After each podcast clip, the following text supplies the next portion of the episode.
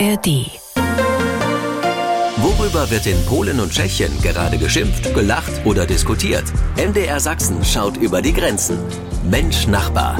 Ein Podcast von MDR Sachsen. Willkommen zu Mensch Nachbar, die Dreiländersendung. Das heißt auch heute wieder mit Neuem, Interessantem, mit dabei Kurioses und auch der kritische Blick nach Polen und Tschechien. In Wrocław begrüße ich meinen Kollegen Tomasz Sikora. Hallo Tomasz. Hallo, Dzień dobry z Wrocławia. Also ich glaube, der Sommer 2023, der will irgendwie gar nicht enden. Wie zum Beispiel haben die Polen diese heißen Septembertage nochmal genutzt. Wir haben sie in einem passiv-aggressiven Stil genutzt. Äh, wir haben gejammert, dass kein Regen, keine Pilze in den Wäldern bedeutet. Und wir haben darüber gejammert, dass es im September drei Wochen lang keinen Tropfen Regen gab und im August, als wir Urlaub hatten, ständig regnete. Jammer nützt nichts, auch nicht beim Wetter. Wir müssen es so nehmen, wie es ist und wir lassen uns überraschen, was im September noch kommt, Thomas.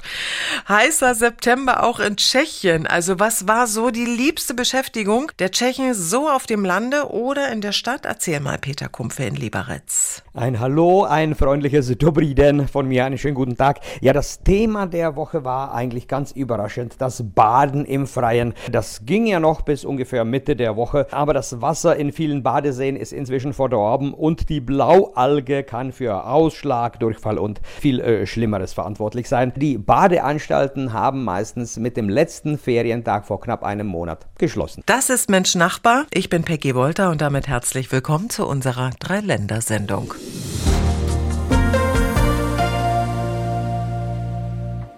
Am 15. Oktober wird in Polen gewählt. Die heiße Phase wurde nun eingeläutet, Wahlkampf. Sprich, Thomas Sikora in Polen, wie sieht der Wahlkampf der Parteien derzeit aus und vor allem welche Parteien treten überhaupt an? Sechs Parteien haben landesweite Wahllisten registriert. Die Regierungspartei Recht und Gerechtigkeit mit etwa 36 Prozent Unterstützung. Die wichtigste Oppositionskraft, die sogenannte bürgerliche Koalition, Koalicja Obywatelska, mit 30 Prozent Unterstützung. Nationalliberale Konferenz Föderation mit 12 Prozent, die sogenannte Partei des dritten Weges mit 8 Prozent Unterstützung, Linke mit 7 und eine Partei, die sich unparteiliche Kommunalarbeiter nennt, mit 3 Prozent Unterstützung. Hm. Wahlkampf in Polen ist nicht immer, ich sag mal so, fein.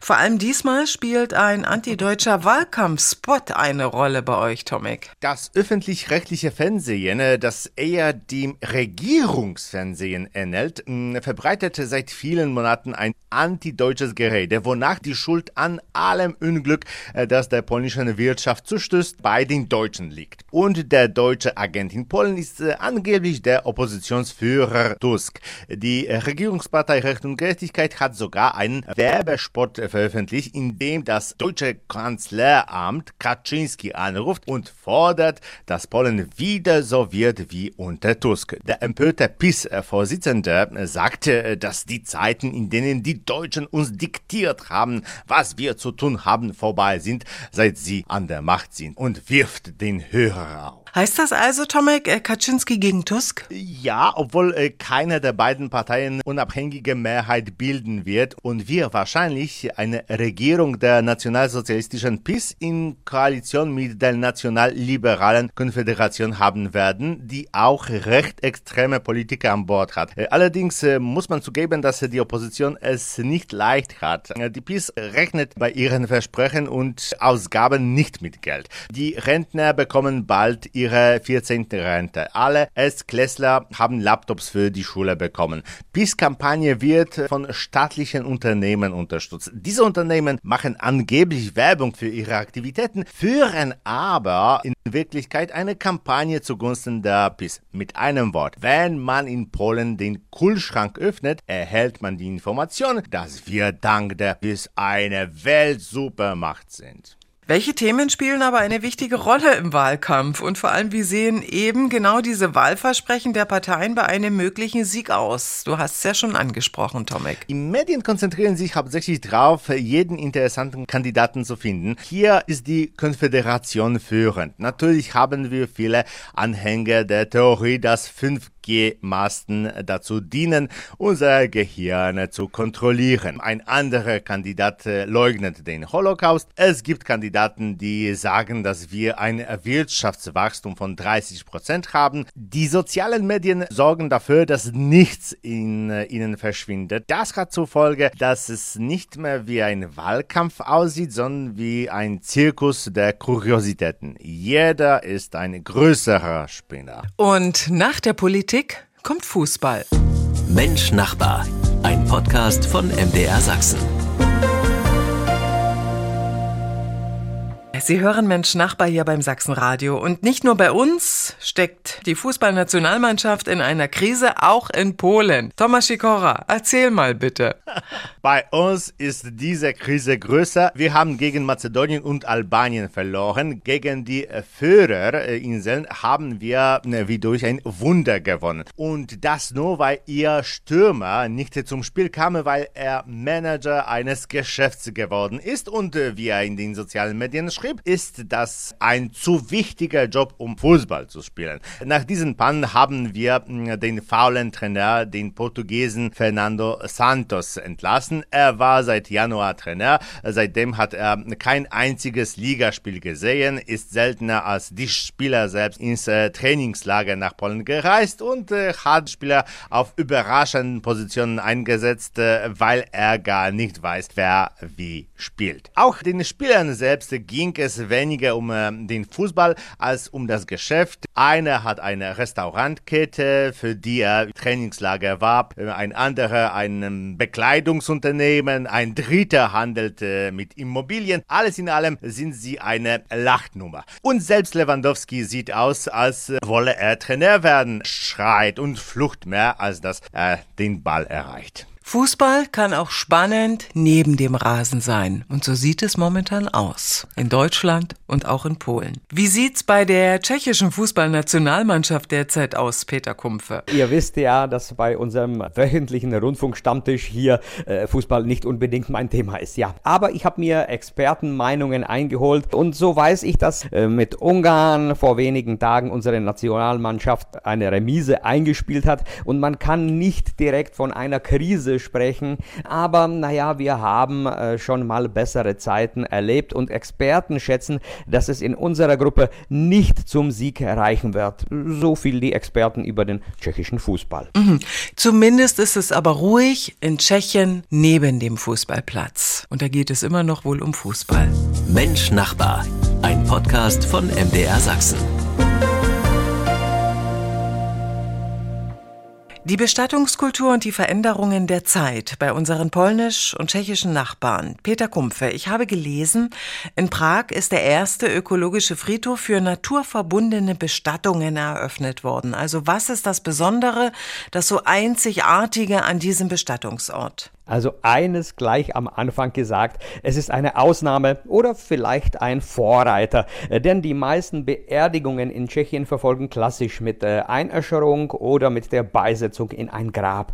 Und entweder wird die Asche auf einer Verstreuungswiese verstreut oder ebenfalls in einer Urne in ein Grab beigesetzt. Und dieses Grab hat äh, oft einen Stein mit dem Namen oder Familiennamen. Und das ist eben hier in Jablice, einem Viertel im Norden von Prag, anders. Hier gibt es äh, keine abgegrenzten Gräber und die Gedenktafeln sind ausschließlich aus Holz. Und auch die Beisetzung verfolgt ganz, ganz ökologisch. Das heißt also, gehen wir nochmal ins Detail. Was bedeutet denn in dem Fall nun ökologisch? Also die Särge sind umweltfreundlich, äh, unlackiert und frei äh, zersetzbar. Und auch die Kleidung des Verstorbenen muss äh, aus in der Natur frei abbaubaren Materialien sein. Ob sich das jetzt durchsetzt, schauen wir mal denn dieser Friedhof sieht eher nach einer äh, Blumenwiese aus als ein Friedhof. Wie gesagt, äh, eine Ausnahme, aber vielleicht ein Vorreiter hier in Prag. Ist eine Veränderung der Bestattungskultur, also wie solcher naturverbundenen Friedhöfe oder wie bei uns auch Bestattung im Friedwald, auch im katholischen Polen zu bemerken, Thomas? Die eigentliche Revolution sind für uns schon die Kolumbarien. Sie wurden vor einigen Jahren eingeführt und äh, stellen vor allem für ältere Familienmitglieder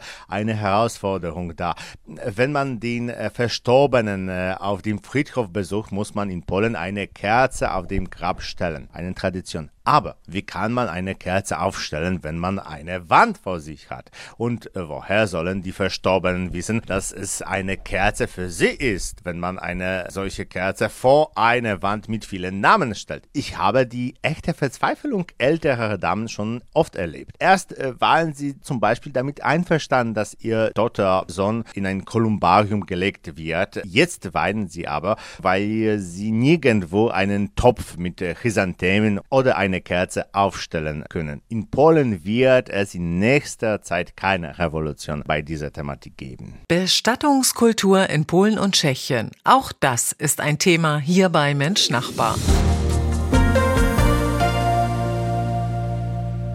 Sie hören Mensch Nachbar hier beim Sachsenradio. Kurioses zum Schmunzeln zum Schluss. Hätte ich gern. Thomas Sikora in Polen bitte. Und er schmunzelt jetzt schon. Na dann, erzähl. Ja, ja. Inzwischen können wir aufhören, uns darüber zu streiten, ob Kopernikus Poller oder Deutscher war. Einen besseren Astronomen als Kopernikus. Diese Woche hatte der polnische Rapper Akash ganz im Ernst beweisen, dass die Erde flach ist. Für ein paar hunderttausend Slotte baute er einen Ballon mit Kameras, den er in die Stratosphäre starten ließ. Es stellte sich heraus, dass der Ballon aufzeichnete, dass die Erde rund ist. Zum Glück erklärt uns Akash das ganz im Ernst. Es stellt sich heraus, dass die Erde nicht quadratisch oder rechteckig ist, sondern rund. Er wird weitere Ballons so schicken, dass sie nicht nur nach oben, sondern auch nach links, zur Seite und nach unten fliegen, um äh, zu zeigen, dass das, was äh, wir von Bildern als Erdkugel äh, kennen, zweidimensional ist, rund und flach. Wir warten hier in, Polen äh, auf diese Aufnahmen, äh, um herauszufinden, was sich von unter dieser flachen Oberfläche befindet. Wir wollen das Ergebnis natürlich dann auch ja. wissen. er schafft es immer wieder. Er erzählt uns Neues, er erzählt uns Interessantes und er bringt uns auch immer wieder jede Woche zum Schmunzeln. Auch das ist Mensch Nachbar. Dziękuję bardzo, Tomasz Sikora, für die Geschichten aus Polen. Dziękuję. Dankeschön. Auf Wiederhören aus Breslau do usłyszenia z Wrocławia. Ein aktueller Blick nochmal nach Prag. Wir Sachsen reisen gern in eure Hauptstadt, Peter, doch die könnte demnächst nochmal etwas teurer werden. Ja, ich antworte wieder mit einem klaren schwäkischen Jein. Denn äh, die Stadtväter von Prag kamen mit der Idee, dass man zur Reduzierung des starken Verkehrs äh, in der Stadtmitte etwas mit einer Maut beitragen könnte und äh, dieses dann gleich äh, medial präsent gemacht haben. Und schon ging es los mit der Streiterei. Wie hoch soll die Maut überhaupt sein? Welche Stadtviertel in Prag wären dadurch betroffen? Und quer durch Prag führt ja eine der Hauptstraßen. Wäre die da ausgenommen oder müsste man Maut auch da zahlen? Also bleibt das Thema Prag Stadtmaut weiter offen. Auch weiß man nicht, wie diese Maut eingenommen würde, äh, ob jetzt elektronisch oder ob man sich jetzt eine Vignette kaufen müsste. Wie wäre das Ganze kontrolliert? Also äh, bis es zu einer Maut in Prag kommt, äh, glaube ich, verfließt in der Moldau noch viel, viel Wasser. Das sind sie, die aktuellen Informationen, auch von meinem Kollegen Peter Kumpfe aus Tschechien, jede Woche und dafür besten Dank. Tschüss und bis nächste Woche in Aslichenau. Auf Wiederhören. Jede Woche also hier beim Sachsenradio Mensch Nachbar. Sie können uns auch schreiben, was interessiert Sie aus Polen und Tschechien? Worüber sollten wir miteinander sprechen? Ich bin Peggy Wolter. Danke fürs Zuhören. Worüber wird in Polen und Tschechien gerade geschimpft, gelacht oder diskutiert? MDR Sachsen schaut über die Grenzen. Mensch Nachbar. Ein Podcast von MDR Sachsen.